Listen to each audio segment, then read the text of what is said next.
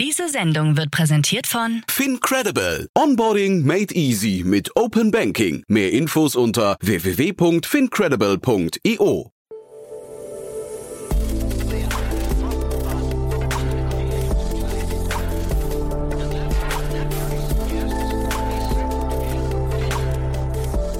Startup Insider Daily. Herzlich willkommen zurück zu Startup Insider Daily. Mein Name ist Jan Thomas und wie vorhin angekündigt, Ferdinand von Kalm ist bei uns. Er ist Head of Operations von Volt in Deutschland. Und ihr wisst ja, ihr habt sicherlich mitbekommen, DoorDash hat Volt übernommen für, man munkelt, 7 Milliarden Dollar. Das war eigentlich der Aufhänger unseres Gesprächs, aber ihr werdet gleich hören, Ferdinand kann dazu noch nicht so richtig viel sagen. Er hat sich so ein bisschen bedeckt halten müssen einfach weil das ganze Thema noch abgesegnet werden muss. Es ist also quasi noch nicht durch. Die Tinte ist also, wenn man so möchte, noch nicht trocken. Aber wir haben das zum Anlass genommen und haben sehr ausführlich über den ganzen Lieferdienstmarkt, über den Quick-Commerce-Markt gesprochen. Es ist ein sehr spannendes Gespräch geworden, finde ich. Äh, Ferdinand ist natürlich mittendrin, spricht also quasi auf Basis von vielen, vielen Einblicken, die er hat. Und deswegen ist es, glaube ich, sehr hörenswert. Also für jeden, den das Segment Gorillas, Flink, Lieferando, Foodpanda, oder Getir und so weiter und so fort interessiert, für den ist das, glaube ich, jetzt auf jeden Fall ein Pflichtprogramm. Kurz noch der Hinweis auf nachher. Um 16 Uhr geht es hier weiter mit Oliver Habisch. Er ist der Founder und CEO von Nexocraft, ein Unternehmen, das Industrieanlagen mit künstlicher Intelligenz versorgt und dadurch Ingenieure und Maschinen noch enger verzahnen möchte. Ist ein sehr spannendes Unternehmen, ihr hört schon raus. Es geht um den IoT-Markt, es geht um den KI-Markt und es geht natürlich um die Welt der Ingenieure und industriellen Anlagen. Das Unternehmen hat gerade 5 Millionen Euro eingesammelt, kommt aus Bonn und ja, ich fand es sehr spannend. Ziemlich technisch, muss ich sagen, aber hört einfach mal rein. Ich bin sicher, es wird euch gefallen. Und damit genug der Vorrede. Jetzt noch kurz die Verbraucherhinweise und dann Ferdinand von Kalm, Head of Operations von Volt in Deutschland. Werbung. Hi, hier ist Nina, Content Managerin bei Startup Insider. Suchst du deine nächste große berufliche Herausforderung? Dann melde dich bei uns. Wir suchen aktiv nach neuen Teammitgliedern, die Startup Insider zum führenden Informationsmedium der deutschsprachigen Startup-Szene machen wollen. Aktuell suchen wir Sales Manager, Customer Success Manager, Finanzmanager sowie Werkstudenten in den Bereichen Sales, Product und Content. Aber auch wenn keine passende Stelle dabei ist, melde dich trotzdem bei uns. Wir suchen immer nach leidenschaftlichen Menschen, die mit Startup Insider Großes bewegen wollen. Also, um mehr zu erfahren und dich zu bewerben, geh jetzt ganz einfach auf startupinsider.de/slash insider.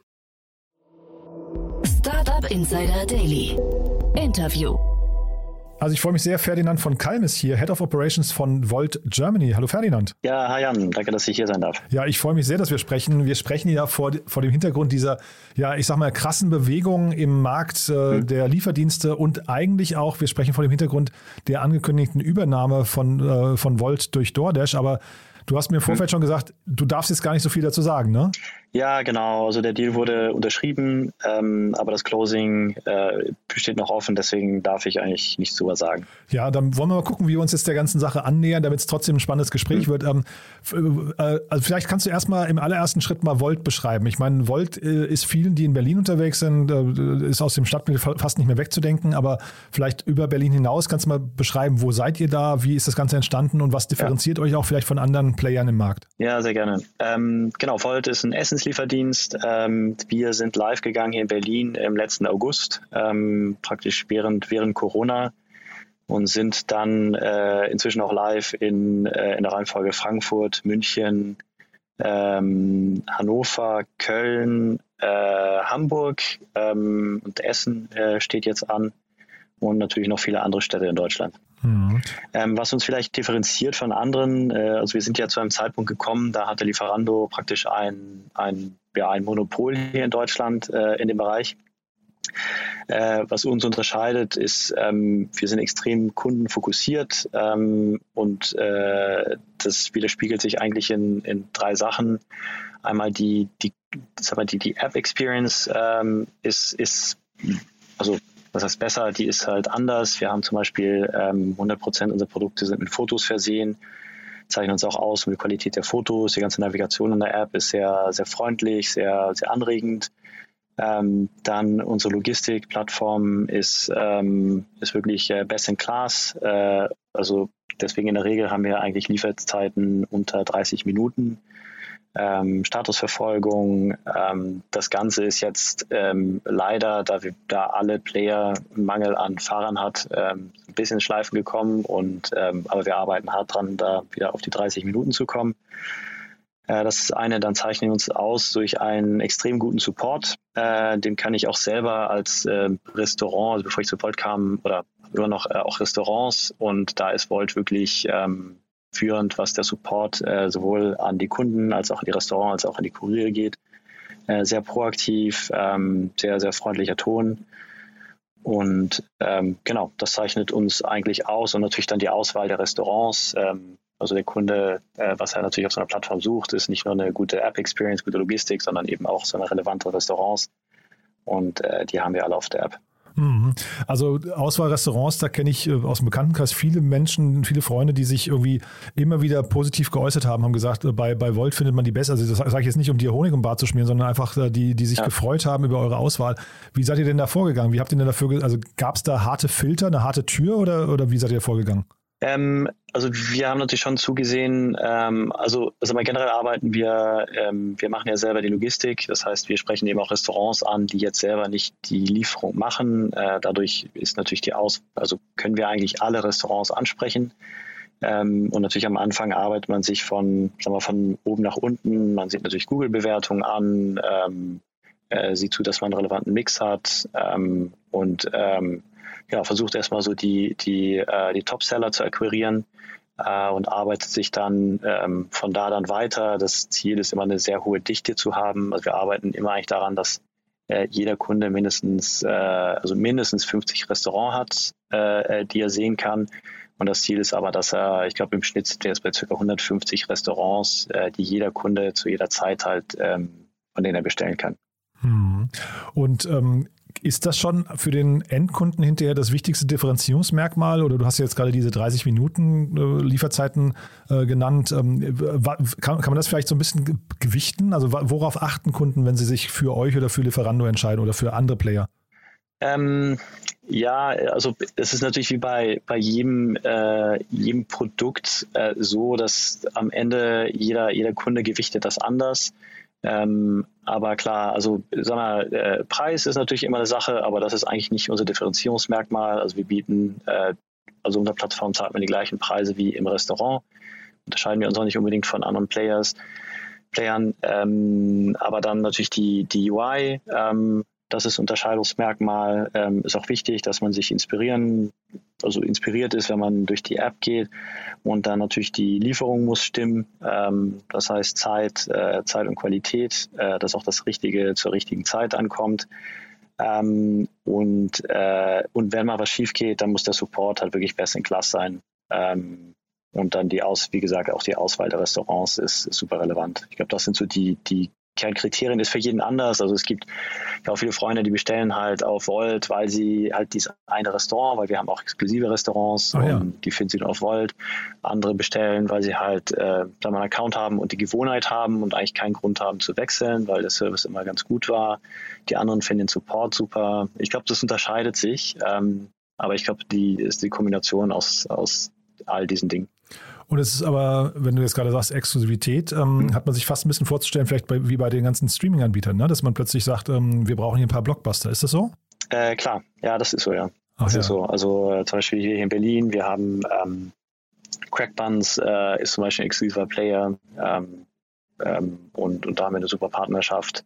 Äh, man hat halt in jeder Stadt immer so, sagen wir, die, die wichtigsten ähm, ja, Verkaufsschlager. Am Ende, sagen wir als Restaurant, es ist ja meistens so, äh, ich spreche selber als, als, wie gesagt, als Restaurantbesitzer, ähm, man probiert eigentlich immer alle Lieferdienste erstmal aus und dann irgendwann selektiert man und, und bleibt irgendwie mit dem Besten. Ähm, das ist auch für jedes Restaurant anders. Also, äh, wie gesagt, halt Lieferando als Brand hat durchaus eine Berechtigung und spricht, glaube ich, auch eine, eine sagen wir, gewisse Kunden vielleicht sogar besser an als Volt und Volt äh, spricht andere Kunden besser an. Da hat jeder so sein, sein Segment, was es anspricht und muss auch jedes Restaurant für sich finden, welches die beste Plattform ist für sich. Mhm. Wenn du sagst, selbst als Restaurantbesitzer, ich glaube, du hattest eine Burrito-Kette, ne? oder so war das doch, ne? Ja, genau, genau. Ja. Äh, Chupenga in Berlin mit vier Läden, hauptsächlich so Mittagsgeschäft. Ähm, genau. Und da seid ihr auch bei Volt äh, quasi dann, also du nutzt quasi Volt auch aus der Restaurantperspektive dann? Äh, ja, genau, genau. Genau. Also das macht meine Frau weiter. Ich bin da sagen wir, operativ jetzt nicht mehr drin. Ähm, aber genau, sind, sind auch sagen wir, Partner von Volt. Ähm, wobei da, genau, ich, ich halte mich sag mal, aus der Restaurantseite deswegen sag mal, eher raus, weil mhm. da könnte potenziell ein Interessenskonflikt entstehen. Mhm. Ähm, aber ja, aber, ich, ich glaube, beide Seiten sind happy. Sind ja wahrscheinlich total spannende Gespräche dann zu Hause mit deiner Frau darüber, ne? Weil, also vielleicht kannst ja, du genau. nochmal. Ja, weil ja. ich finde das hochinteressant. Ich hatte das, glaube ich, bei Digitale Vorreiter ja. so im Podcast gehört. Ähm, äh, da hattest du ja. äh, darüber erzählt. Und äh, also vielleicht kannst du nochmal die, die weil ich kenne natürlich jetzt Volt aus der Endkundenperspektive, aber ich kenne es nicht als Restauranttreiber. Was sind denn da die wichtigsten Punkte? Du hast vorhin mal kurz gesagt, äh, mehrfach erwähnt Support, wenn was schief geht und so, aber ähm, das Thema Pricing, ist das ein wichtiger Punkt, den hast du jetzt noch gar nicht genannt? Ähm, ja, es ist relevant, aber ich glaube auch nicht der relevanteste. Also ähm, zum Beispiel in der Presse sieht man ja oft die Diskussionen rund um die Kommission. Ähm, ist ja auch kein Geheimnis, äh, die Player ähm, sind alle so um die 30 Prozent äh, Kommission. Mhm. Ähm, und ähm, das würde man als sehr viel bezeichnet. Ist natürlich, wäre auch schön, wenn es weniger ist. Ähm, die Realität ist allerdings, dass äh, zum Beispiel jetzt als Restaurant haben wir auch während der Corona-Zeit, ähm, also bevor ich zu Volt kam, einen eigenen, versucht, einen eigenen Lieferdienst aufzubauen. Und als Restaurantbesitzer unterschätzt man oft die, die Kosten, die das hat, ja, Fahrer einzustellen, äh, vor allem Bestellungen reinzukriegen. Ähm, weil jetzt ein paar Fahrer einzustellen, das kann man, hat man eine hohe Kostenbasis, die man irgendwie nicht auslassen kann, aber allein die Bestellung erstmal reinzukriegen, das ist unglaublich schwer. Und äh, dann das Letzte, was man möchte als Restaurant, ist dann, wenn mal was schief geht und sag mal, im Lunch Rush ist, ähm, dann einen Kunden am Telefon zu haben und mit dem zu diskutieren, dass irgendwie die Cola fehlt oder irgendwie er hat eine Cola Light bekommen anstatt Cola Zero. Und also das ist dann der, das Letzte, was man da wirklich machen möchte. Und das unterschätzen viele. Deswegen, ich glaube, der Benefit als Restaurant ist, ist ja auch, also ist hauptsächlich über das Volumen. Ähm, ob man jetzt, sagen wir, 20, 30, 40 Prozent Kommission zahlt, das macht zwar einen Unterschied, aber äh, man weiß ja auch, die Margen, also die Bruttomarge in Restaurants ist, ist relativ hoch. Ähm, jetzt so beim, weiß ich, ähm, im Pizzageschäft ist sie so bei Bruttomarge bei 80 Prozent, im ah, ist Steakhouse so, ja? ist sie bei 60 Prozent. Die sind sehr hoch, aber natürlich die, die Fixkosten sind natürlich auch sehr hoch. Mhm. Ähm, und deswegen ist das, das, also das Interesse vom Restaurant her ist eigentlich mehr, also äh, einfach mehr Umsatz zu machen, um, ähm, ja, um die Fixkosten besser zu, auszulasten. Aha, also das heißt, diese 30% Kommission, das, das klang jetzt gerade so durch, also unterscheiden sich da die ganzen äh, Player am Markt relativ wenig. Ja, Das fällt für ein Restaurant eigentlich hinterher nicht ja. so ins Gewicht, sondern es geht eigentlich wirklich nur darum, äh, den Umsatz zu maximieren. Genau, genau. Beziehungsweise nicht unbedingt Umsatz, aber einfach die, die, äh, wir, die Bruttomarge. Ähm, dann muss man sich natürlich, äh, muss jedes Restaurant für sich ähm, ausrechnen, ob er jetzt lieber, weiß nicht, ähm, 100 Mahlzeiten mehr am Tag verkauft zu ähm, weiß nicht, zu 20, äh, 20 Prozent Kommission oder lieber 50 zu 30 Prozent Kommission. Mhm. Äh, das hängt so ein bisschen vom, sagen wir jetzt, von, von der eigenen Kostenstruktur und Kunden ab. Aber eigentlich ist das Volumen ausschlaggebend. Ähm, wir haben ja hier in den, in den, letzten Jahren immer wieder so Trends zu den ganzen Ghost Kitchen Anbietern gesehen. Ne? Und wenn man jetzt ja. deiner Logik hier folgt, Fixkosten sehr hoch, dann müssten die doch eigentlich, ein, ja, ich weiß nicht, ein, das müsste ja eigentlich das attraktivste Modell sein hinterher am Markt. Ne? Warum hat sich das noch nicht durchgesetzt? Oder macht ihr sowas zum Beispiel auch schon im Hintergrund, ohne dass es der Kunde mitbekommt? Äh, nee, also jetzt Volt selber macht, also betreibt keine Ghost Kitchens. Ähm, ist, es, es ist auch immer ein bisschen schwieriger, schwierige Sache, weil eigentlich, man, sagen wir, man ist ja immer Partner der, der Restaurants, das heißt, man möchte jetzt auch nicht direkt in Konkurrenz treten. Ähm, weil die Diskussion möchte man nicht haben. Und äh, was wir allerdings gemacht haben, ist, dass wir zum Beispiel ähm, dann, damit guten Partnern helfen, weitere Standorte aufzumachen. Und zum Teil, also wir haben jetzt während der Corona-Zeit haben wir auch Standorte angemietet, wo dann Partner von uns dann sich einmieten konnten. Um dann zum Beispiel, man ist äh, halt stark vertreten in Mitte, dass man dann zum Beispiel in Kreuzberg eben auch ähm, äh, verkaufen kann. Also das hat Volt jetzt, äh, das, das, das macht Volt, aber jetzt proaktiv, sagen wir, Küchen zu betreiben, das ist eigentlich nicht unser Business. Ähm, Ghost Kitchens äh, selber zu betreiben, sag mal, ich habe die Kalkulation selber, sagen wir als Gastronom auch, ähm, bevor ich zu Volt kam, mehrmals gemacht. Das Schwierige ist halt auf ähm, eine Orderzahl zu kommen, eine Bestellanzahl, die dann tatsächlich, ähm, sag mal, so einen Standort trägt. Weil äh, Ghost Kitchens, also kann man man, also die, in der Theorie ist es ja, also man, man, ähm, man macht Bestellungen, man hat eine tiefe Kostenstruktur. Das ist in Deutschland nicht immer gegeben, ähm, weil man eigentlich zwei, also zwei Probleme. Einmal ist die Dichte in den Städten nicht so hoch. Das heißt, in Städten wie Berlin oder, oder Hamburg kriegt man einfach nicht die gleiche Bestellzahl hin wie zum Beispiel jetzt in London, äh, London und New York, die halt sehr, sehr dichte Städte sind. Also rein vom Volumen ist es schwer und dann auch auf der Kostenstruktur ist es jetzt nicht so, dass ein, sagen wir, ein Laden im zweiten Hinterhof so viel günstiger ist als, ähm, als ein Laden, der halt direkt an der Straße ist. Also die, die Mieten, sagen wir, dieser Mietunterschied ist jetzt nicht so hoch wie, wie in den sagen wir, sehr teuren Metropolen. Ähm, wird wahrscheinlich kommen, ähm, weil sagen wir, zum einen der Kunde, und das sehen wir ja auch sagen wir, bei Volt, ist, dass die, die Kunden bestellen immer mehr. Ähm, und das sind ja Gewohnheiten jetzt auch, durch die noch wir, beschleunigt wurden durch Corona.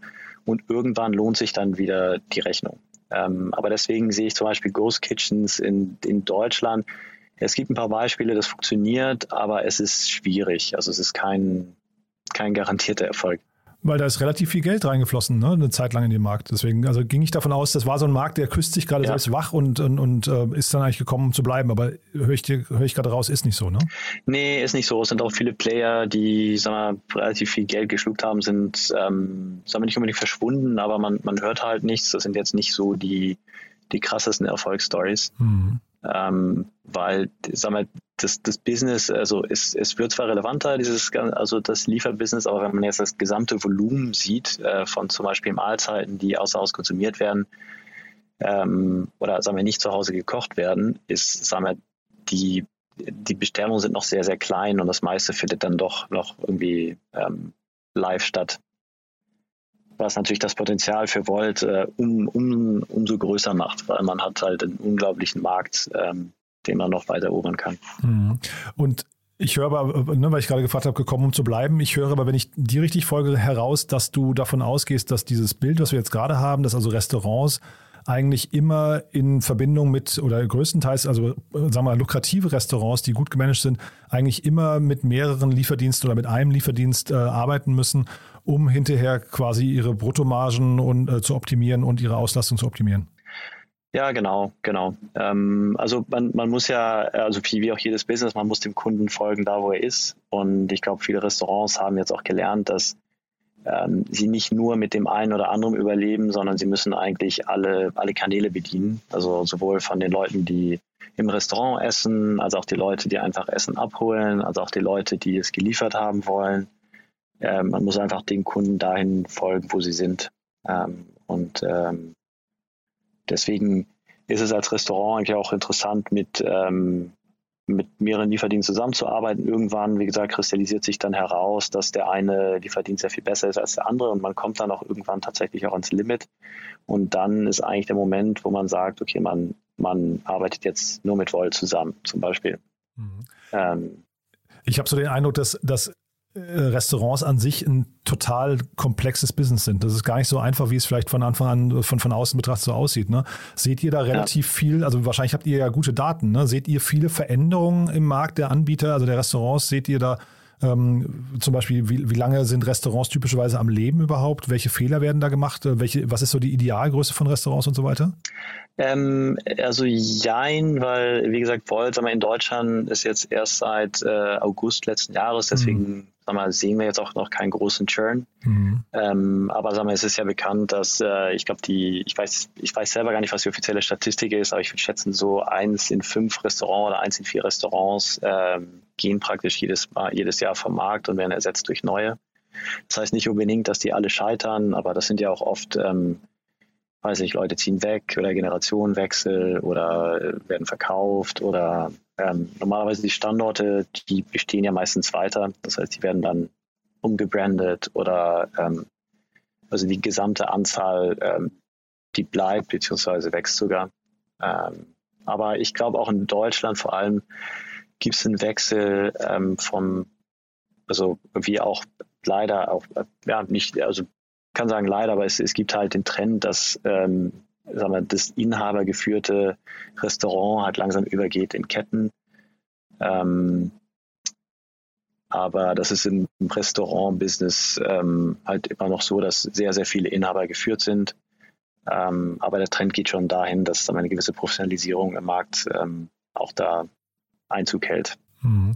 Und sag mal, diese Auslastung, jetzt haben wir natürlich nur über Restaurants gesprochen, aber bei euch muss man jetzt sagen, die ganzen Lieferdienste, ich habe auch, äh, ich glaube, äh, Miki Kusi heißt euer, ähm, äh, euer Gründer, genau. ich, ne? der war beim Alexander Graf im Podcast, war ein super, super cooles Gespräch, muss ich sagen. Das klang für mich aber so, als wollt ihr deutlich über den Restaurantbereich hinaus. Ihr habt ja schon mal, glaube ich, mit Blumen experimentiert, wenn ich es richtig in Erinnerung habe. Ähm, hat das was ja. mit der Auslastung zu tun oder ist das, weil die anderen Bereiche noch äh, lukrativer sind? Weil das klingt ja jetzt eigentlich mit 30 Prozent, das klingt ja fast unschlagbar, ne?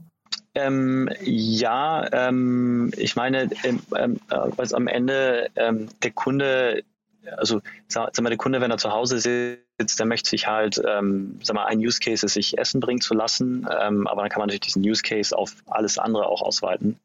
Ähm, und die, sagen wir, die Ambition ist schon, also Miki Kusi redet immer vom, äh, wir wollen äh, die Shopping Mall in, in der, auf dem Handy sein. genau. Ähm, immer, wir sind, wir sind bisher, haben ja nur den Food Court irgendwie erobert.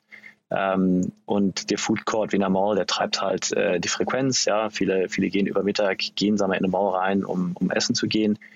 Und dann auf dem Weg rein oder raus kaufen sie sich noch die Blumen, äh, kaufen sie vielleicht eine Schachtel Pralinen für den Abend, eine Flasche Wein, äh, gehen vielleicht unten in den Supermarkt, äh, kaufen sich was anzuziehen, vielleicht ein neues, ähm, neues Handy. Und eigentlich wollen wir alle diese Use Cases irgendwann abbilden. Ähm, und wir in Deutschland sind da noch nicht jetzt so weit wie, wie Volt in anderen Märkten. Ähm, aber wir haben, also wenn man auf die, auf, äh, auf die Plattform geht, äh, findet man dort, sag mal, ähm, so, so äh, Blumenläden, sagst, oder, oder Pralinenläden, ähm, wir haben aber auch zum Beispiel so, so Händler wie Mittelmeer, das sind ja so, oder ähm, ähm, ähm äh, genau, Mittelmeer, so spezialisierte Retailer. Ähm, in Hamburg haben wir zum Beispiel Schanzenbäckerei äh, auf der Plattform und dann arbeiten wir auch mit ähm, Brands wie Lush. die sind auch bald deutschlandweit äh, auf unserer Plattform, als auch Luxiten. Weil im Grunde, also das kann man ja auch weiterdenken, im Grunde unterscheidet sich jetzt von der Logistik das nicht allzu sehr, ob ich jetzt eine, eine Pizza liefere oder irgendwie, ähm, weiß nicht, ähm, Produkt von Luxiten oder ein Handy oder was auch immer man, man sich vorstellen kann. Hm. Ja, ich versuche nur zu verstehen, was die Treiber da hinten, also die, die für, für eure Strategie die Treiber sind, weil äh, ist es hinterher, weil man sagt, man muss die Fahrer besser auslasten können, also auch in den Nichtstoßzeiten muss man Fahrer vorhalten können? Ist es, weil diese Produkte hinterher aus Kundensicht erwartet werden, weil der Kunde irgendwann, es gibt vielleicht dann auf dem, auf dem Handy, auf dem Smartphone die, den, den Wettbewerb zwischen verschiedenen Apps und dann möchte man einfach an der Stelle irgendwie first of mind sein. Oder ist es hinterher auch tatsächlich die kalkulatorische Frage, dass ihr sagt, ähm, keine Ahnung, wenn ich jetzt, es gibt jetzt zum Beispiel ähm, sagen wir, Medikamenten, äh, Apotheken, Lieferdienste, die hier gerade äh, hochpoppen. Äh, wenn ich jetzt Apothekenzubehör äh, oder Medikamente, Pharmasachen liefere, habe ich plötzlich nochmal eine ganz andere Marge da drauf. Also das, das ist so ein bisschen die Frage, wo geht da die Reise hin und was sind die Gründe? Ähm, ja, sag mal, Auslastung der Fahrer ist natürlich schon ein Grund, aber ich würde sagen, äh, ich würde ich würd sagen, das ist jetzt nicht unbedingt der Treiber. Im Grunde ist der Treiber, dass der Kunde das haben möchte. Und sagen wir, die Analogie ist, wenn man jetzt zum Beispiel Amazon nimmt, die haben ja auch nur mit Büchern angefangen und dann weitere Kategorien äh, dazu getan. Ähm, jetzt nicht unbedingt, weil Amazon die Lager besser auslasten wollte oder so, weil einfach der, also der Kunde selber ähm, wollte das, beziehungsweise hat sich bestätigt, dass er es möchte. Und das kann man natürlich dann ausweiten auf andere Kategorien. Und dadurch, ähm, klar, dadurch kommt man zu einer besseren Auslastung. Äh, wenn man zu einer besseren Auslastung kommt, kann man den Fahrern mehr zahlen. Wenn man den Fahrern mehr zahlen kann, kommen mehr Fahrer auf die Plattform. Und äh, dadurch kann man halt mehr Sachen anbieten und dann hat man eben dieses Flywheel, was sich, ähm, was sich beschleunigt. Jetzt das ist dann eben der Plattformgedanke. Mhm. Ja. Jetzt klingst du sehr höflich und sehr zurückhaltend. Ähm, ich vermute mal, du möchtest jetzt nicht schlecht reden über die Konkurrenz, ja. Aber vielleicht kannst du mal trotzdem mal so deinen Blick werfen und, und streifen lassen auf die, ähm, auf die Marktteilnehmer. Also äh, vielleicht zuallererst mal Food, äh, Food Panda, ja, weil die ja jetzt, wie mir scheint, so ein bisschen versuchen, äh, Teile von euch zu adaptieren. Ist das so oder, oder habt ihr beide Inspirationen im Ausland ähm, und es ist einfach nur ein logischer Schritt? Ähm, ja, sag mal, Food Panda äh, ist ja jetzt ähm, ja, vor kurzem wieder in den Markt gekommen und dann auch eben mit den mit, mit allen Verticals, ja, sowohl Restaurants, auch, die wollen ja auch Richtung Retail, als auch ähm, haben ihre eigenen Märkte, äh, sagen wir Quick-Commerce-Märkte. Mhm. Äh, ähm, ja, die haben natürlich die Ambition, wieder in den deutschen Markt zu kommen als deutsches Unternehmen, ähm, verständlich.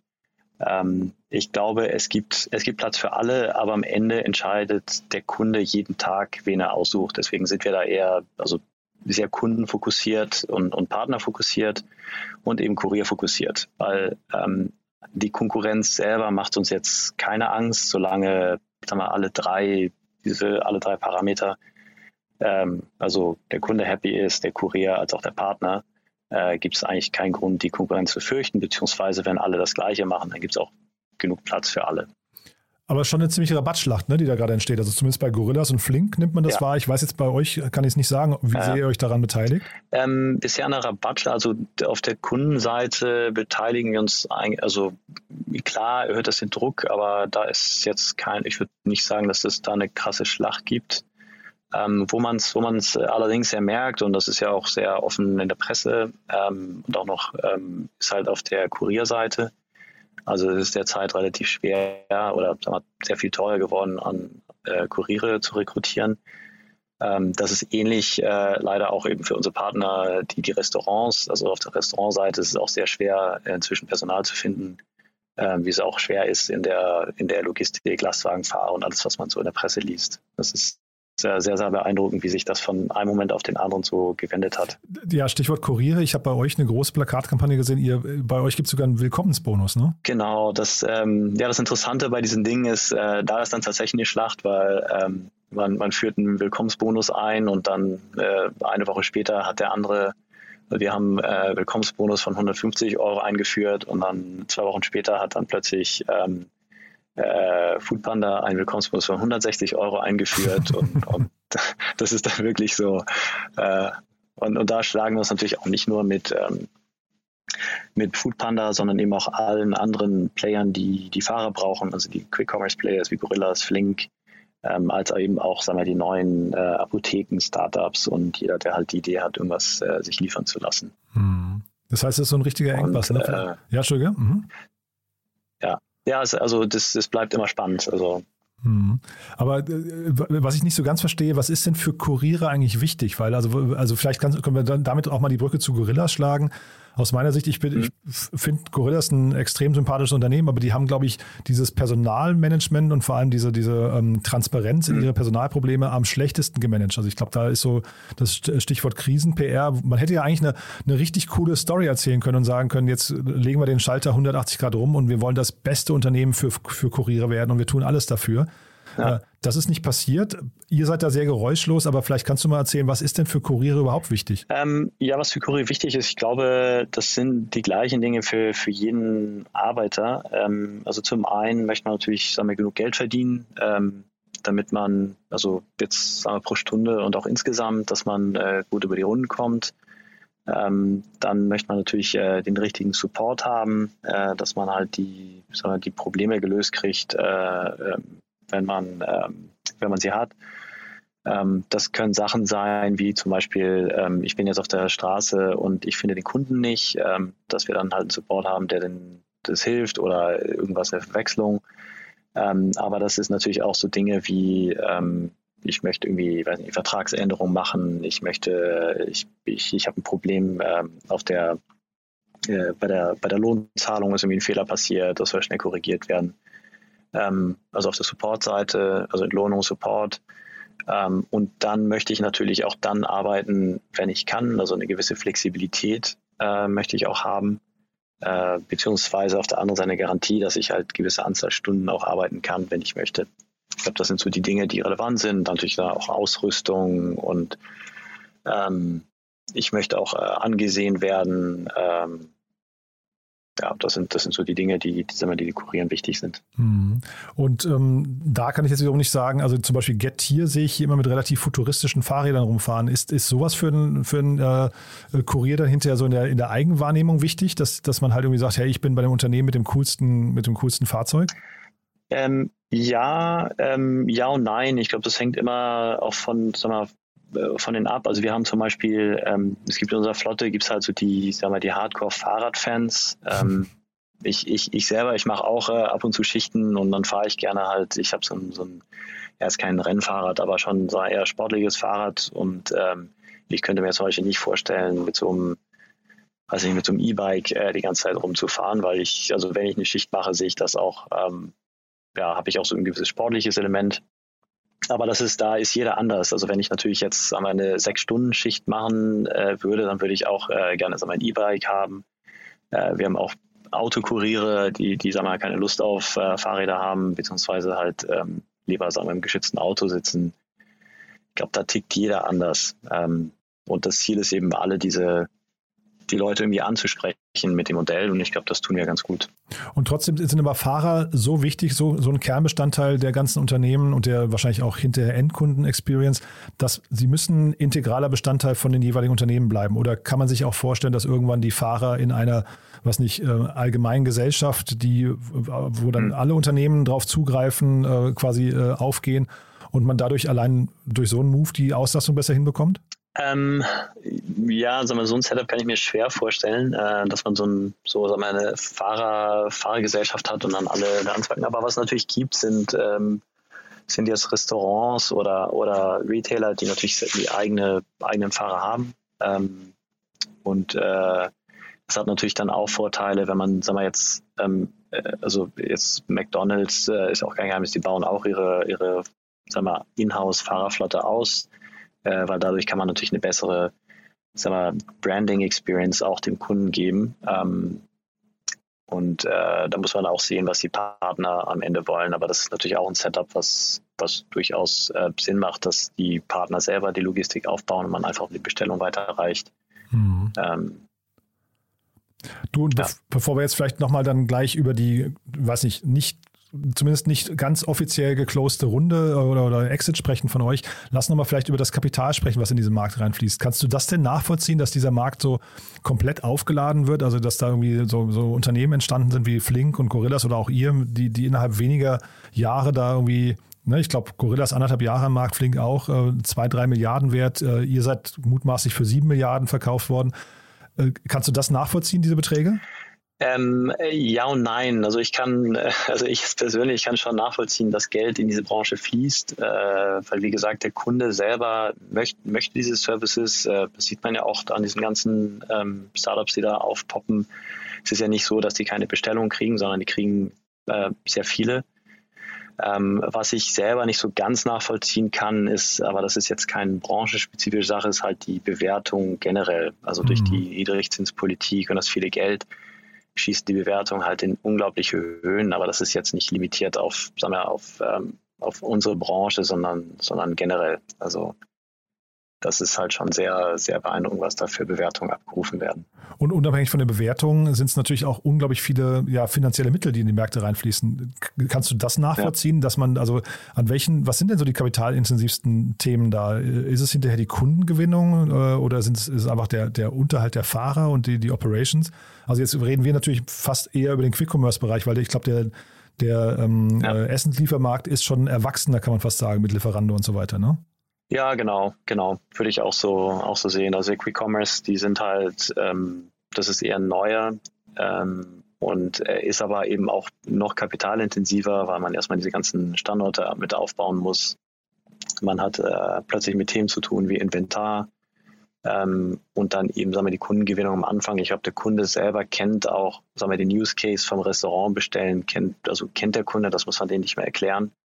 Ähm, ich erinnere mich noch damals vor als äh, Deliveroo und Fedora ähm, sich hier ähm, ja, in Berlin bekämpft haben, da wurden ja Voucher, äh, wurden einem Voucher nachgeschmissen. Ja, ja, aber äh, das muss man ja auch ne? gar also nicht mehr machen, weil der Kunde. Und so weiter, ne? Genau. Ja. Genau, genau. Aber, aber man muss halt auch, ähm, da ist natürlich das Problem, ist nicht unbedingt, sagen wir, die Kunden, die, die jetzt sagen wir, den, den Benefit sehen und bestellen, klar, die kann man dann auf die eine oder andere Plattform bringen, aber ich glaube, das große Geld wird einfach ausgegeben, um dem Kunden überhaupt oder dem potenziellen Kunden beizubringen, es gibt diesen Service. Ähm, also jetzt, sag mal, das sind, das sind nicht nur User, sag mal, der Marke, sondern eben generell User, sag mal, des, des Use Cases. Ähm, und das ist natürlich teuer. Hm. Und jetzt mal nochmal auf die Wettbewerber geguckt. Ähm, Deliveroo, ist das für euch ein, ähm, sag mal, ein sehr ähnliches Unternehmen, zumindest Stand heute? Also die sind ja jetzt, glaube ich, nur im, im Restaurantlieferdienst. Ähm, ich frage deswegen, weil die ja auch gerade an die Börse gegangen sind und der Börsengang so lala gelaufen ist, ne? Ähm, ja, also äh, sag mal, Wettbewerber, ich glaube, wir haben keine Überschneidung äh, mit Volt. In den Märkten meinst du? Genau, in den Märkten haben wir keine Überschneidung äh, jetzt mit Deliveroo. Ähm, aber klar, es haben, sagen wir, einen ähnlichen, ähm, ist ein ähnliches Business. Äh, mhm. auch, auch Deliveroo drängt in, ähm, in Retail rein. Die haben jetzt auch Kooperationen angekündigt mit größeren Retailern in, in UK. Ähm, klar, es ist, es ist ähnlich. Ich glaube, der große Unterschied auch ähm, zwischen sagen wir, Volt und einem Player wie Deliveroo. Deliveroo ist aus London entstanden. Das sind halt so per se sehr große Märkte. Ähm, Volt ist in Helsinki entstanden. Ähm, sagen wir jetzt, es ist jetzt keine Riesenstadt. Ähm, das ist eine sehr ungewöhnliche Stadt, und, ich, für, für, für, so ein Startup, oder? Sehr, ja, sehr, sehr ungewöhnlich. Aber ich glaube, das macht auch die Stärke von Volt aus, weil sie gelernt haben, also sie hatten, hatten sie mehr Zeit, äh, sagen wir, das Produkt irgendwie zu entwickeln und mussten sich nicht so von Anfang an halt äh, battlen mit, äh, weiß nicht, äh, mit Foodora und Deliveroo mhm. und diesen ganzen anderen und hatten Zeit, das Produkt äh, irgendwie zu verbessern ähm, und, äh, und haben es eben auch das Produkt angepasst auf eine kleinere Stadt. Also in, in Finnland sind wir in, äh, in mehr als 14 Städten vertreten. Und äh, kann man sich natürlich vorstellen, wie, mal, wie groß oder wie klein die 14. Stadt in, in Finnland ist. Ich wusste nicht, dass Finnland 14 dann, Städte hat. Ja, ja, ja das wusste ich, wusste ich bisher auch noch nicht. Ähm, ich glaube, es sind auch noch ein paar, ein paar mehr, ja. aber auch nicht viel mehr. Ähm, und wenn man das natürlich auf Deutschland überträgt, mhm. dann zeigt das eben das unglaubliche Potenzial auf, was, ähm, was Volt ähm, hier in Deutschland hat. Also ja. wenn wir es schaffen, in kleinere Städte zu gehen, dann geht das in die Hunderte von Städten. Ja, ich finde das spannend, was du sagst mit Deliveroo, dass ihr keine Überschneidung habt, weil ich hatte so das Gefühl, dass alle Quick-Commerce-Anbieter und alle Essenslieferdienste und so weiter sich alle in so ein paar, weiß nicht, so ein paar Battle-Arenas treffen, weißt du, so London und ja, Berlin und, ja. New York und sowas und Paris, Paris ja. genau. Und äh, fand das so absurd, ja. Also von daher finde ich es eigentlich erst erstmal spannend, dass ihr scheinbar einen anderen Weg geht, ne? Aber als einziger wahrscheinlich auch, oder? Ähm, ja, es gibt auch noch andere Player. Also ähm, ich finde zum Beispiel jetzt rein von außen betrachtet, ähm, äh, äh, Glovo ist ein interessanter Player. Ich selber, ich bin in Brasilien groß geworden. Da gibt es einen Player, der heißt äh, iFood, äh, auch sehr interessanter Player. Also es gibt schon sehr, sehr interessante Player auch in anderen Märkten. Mhm. Ähm, aber ja, sagen wir, der große Kampf ist immer um die großen Metropolen. Ähm, ob das so smart ist, ähm, ja, wird sich über die Zeit zeigen. Da zeigt sich an eurem Beispiel jetzt gerade, dass es vielleicht auch eben äh, einen ganz anderen Weg noch geht. Ne? Ähm, lass noch mal ja. vielleicht ganz kurz, also du hast mir ja gesagt, du darfst nicht viel oder kannst nicht viel Offizielles sagen. Jetzt zeitgleich ja. sind natürlich ein paar Artikel durch die Presse gegangen.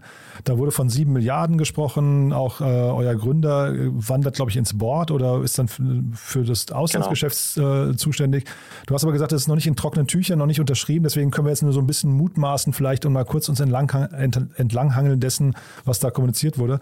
Magst du mal aus eigener Sicht erstmal erzählen, wie dieser Deal sich darstellt und was da jetzt gerade passiert? Ähm, genau, also ich kann nur sagen, was in der Presse schon irgendwie erwähnt wurde. Ähm, wie gesagt, es ist ein, ähm, also Volt würde für sieben Milliarden übernommen. Äh, es ist ein Aktien, äh, Aktientausch. Äh, Miki, der Gründer, der kommt ins Board von oder soll ins Board von DoorDash kommen und das internationale Geschäft leiten. Ähm, und genau, das wurde, also das Signing, ähm, das ist, äh, das ist vollzogen, aber das Closing, ähm, das wird jetzt so, sagen wir, Anfang bis Mitte nächsten Jahres gemacht. Und äh, erst dann kann man auch, sagen wir, mit DoorDash auch Kontakt, also bis dahin sind wir Konkurrenten, äh, komplett selbstständige ähm, Operationen und dann erst, wenn das Closing vollzogen ist, dann kann man halt Kontakt aufnehmen und schauen, wie es irgendwie weitergeht. Und das erklärt auch, warum DoorDash jetzt trotzdem parallel in Deutschland gestartet ist, ja? Genau, genau. Die sind ja schon, ähm, ich glaube, seit über einem Jahr sind die hier in Deutschland äh, am ja, Aufbauen, mhm. Konzipieren mhm. äh, und so weiter. Und äh, sind jetzt live in Stuttgart. Ähm, ja, ist, ist natürlich so ein bisschen ungewöhnlich, aber, aber passiert. Ich glaube, das war auch da, wo DoorDash uns wahrscheinlich auch zum ersten Mal so richtig kennengelernt hat in diesem Prozess. Ähm, ich weiß selber nicht genau, wie der Deal zustande gekommen ist, aber ich glaube, das war einer der Elemente, dass wir in Deutschland halt sagen wir, parallel das aufgebaut haben und ähm, DoorDash halt sehen konnte, wie aber was für eine gute Arbeit wir hier in Deutschland gemacht haben. Mhm. Und läuft das jetzt in so ein Endszenario raus, in so einen Endkampf äh, zwischen DoorDash und Delivery Hero? Ist das so die, die nächste Stufe, die wir uns da vorstellen müssen? Oder wo passieren jetzt, ja. was würdest du an, an, an vielleicht noch vorherigen, was nicht, wichtigen strategischen Schlachtfeldern sehen? Ja. Ja, ich habe äh, in, intern, intern habe ich die, die ähm, Technologie benutzt. Also bisher haben wir ähm, äh, Euroleague gespielt und jetzt, äh, jetzt steigen wir in die Champions League auf. ähm, ich glaube, äh, ja, ich glaube, es wird äh, spannend. Also, sag mal, die Player konsolidieren sich. Ich meine, ähm, Delivery Hero hat ja konsolidiert ja auch fleißig, äh, kauft dazu, verkauft. Ähm, ich glaube, am Ende, sagen wir, in jedem Markt gibt es Platz für zwei, drei sagen wir, große Player und dann kleine Nischen, Nischenplayer.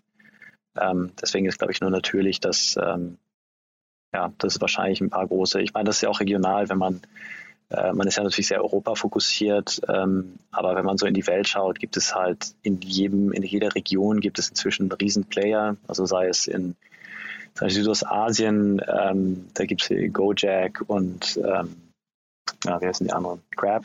Mhm. Die beiden, Lateinamerika ist es Rappi und dann eben lokale Player wie, wie Brasilien iFood. Ähm, in den USA ist der Kampf halt, ja, scheint zwischen DoorDash und, und äh, Grubhub ähm, ausgetragen zu sein. Und ja, sagen wir, in jedem Markt wird man dann so zwei, drei große Player haben, wie es aber auch in jeder anderen Industrie ist. Also wenn man zum Beispiel Retail-Business anschaut, gibt es ja auch ähm, weiß nicht, in Frankreich gibt es Carrefour, Leclerc und, und noch irgendwie einen dritten. In Deutschland gibt es halt äh, Aldi, Lidl, ähm, äh, Edeka und, und Rewe. Ähm, am Was Ende sind, sind trägere Businesses, ne? Weil also wir reden ja jetzt hier wirklich über ja. sehr, sehr schnell drehende Branchen plötzlich. Also äh, ihr ja. seid, glaube ich, 2014 gegründet, ne? jetzt für sieben Milliarden äh, ja. konsolidiert von einem Unternehmen, was auch nur ein Jahr älter ist. Ähm, also das finde ich ja. schon, äh, und man hat so von außen betrachtet das Gefühl, dass bei all diesen Unternehmen, über die wir gerade sprechen, wirklich tolle CEOs und ähm, äh, vor allem auch noch, ich weiß nicht, wie es bei DoorDash ist, aber auch die Gründer noch am, am Steuer sind.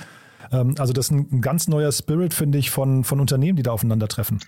Ähm, ja, das stimmt. Ich glaube, es ist einfach alles viel schneller geworden. Mhm. Also wenn man jetzt mal, an Retailer denkt, dann klar, es ist, äh, dauert es länger, wenn man jetzt sag mal, Läden einzeln aufbauen muss. Ähm, das war jetzt auch jetzt mein Learning als, als sag mal, Gastronom. Es dauert dann doch immer recht lang. Man muss erstmal einen Standort finden, man muss unterschreiben, man muss äh, den Bauplan, dann baut man und äh, von äh, vom Moment an, ich möchte in dieser Gegend aufmachen, bis ich mache auf, vergeht halt locker ein Jahr. Mhm. Ähm, und dann sind diese Zyklen halt sehr lang. Äh, wäre natürlich in so einem Business wie jetzt Essenslieferdienst, man hat die Technologieplattform und wenn man jetzt sagt, ich gehe, weiß nicht, ich möchte in, in, äh, in, in Essen aufmachen, ist das dann äh, der Bottleneck, ist dann nicht mehr sagen wir, ans Physische gebunden, sondern eher einfach an, an Personen, an Mitarbeiter. Das heißt, ähm, findet man Mitarbeiter, die die Restaurants ansprechen, findet man Mitarbeiter, die ähm, und, und Kuriere schnell genug, aber das Ganze geht halt, das ist, das sind dann nicht Jahreszyklen, sondern